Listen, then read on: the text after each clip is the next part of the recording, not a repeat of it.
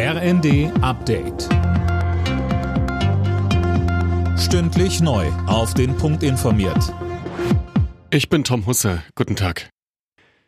Nach der tödlichen Messerattacke in einem Zug in Schleswig-Holstein geht die Staatsanwaltschaft nicht von einem Terrorakt aus. Währenddessen wird über den Täter immer mehr bekannt. Er ist kein unbeschriebenes Blatt, sagt der leitende Oberstaatsanwalt Carsten Ulrogge. Er hat drei Vorstrafen gehabt und jetzt eine Freiheitsstrafe ohne Bewährung bekommen wegen eines Gewaltdeliktes in Hamburg.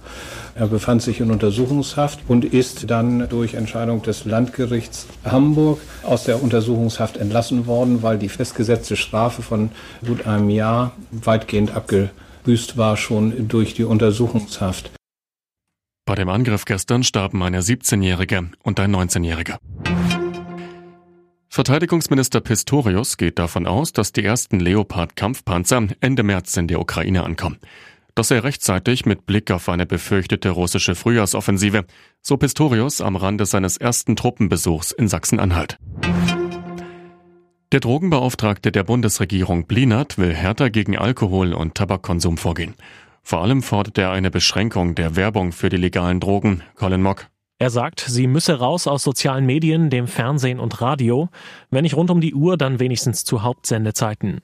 Außerdem müsse das Mindestalter für Alkohol auf den Prüfstand. Dass 14-Jährige trinken dürfen, wenn die Eltern dabei sind, sei gesundheitspolitischer Unsinn vergangener Zeiten, sagt Blinert. Auch beim Glücksspiel will er einen besseren Jugendschutz, allen voran auch über eine Beschränkung der Werbung. Nach dem frühen Start haben wir die Grippewelle wohl schon wieder überstanden. Laut Robert Koch Institut endete sie bereits in der ersten Woche des neuen Jahres. Vor der Pandemie ging es mit der Grippewelle meist erst nach dem Jahreswechsel los.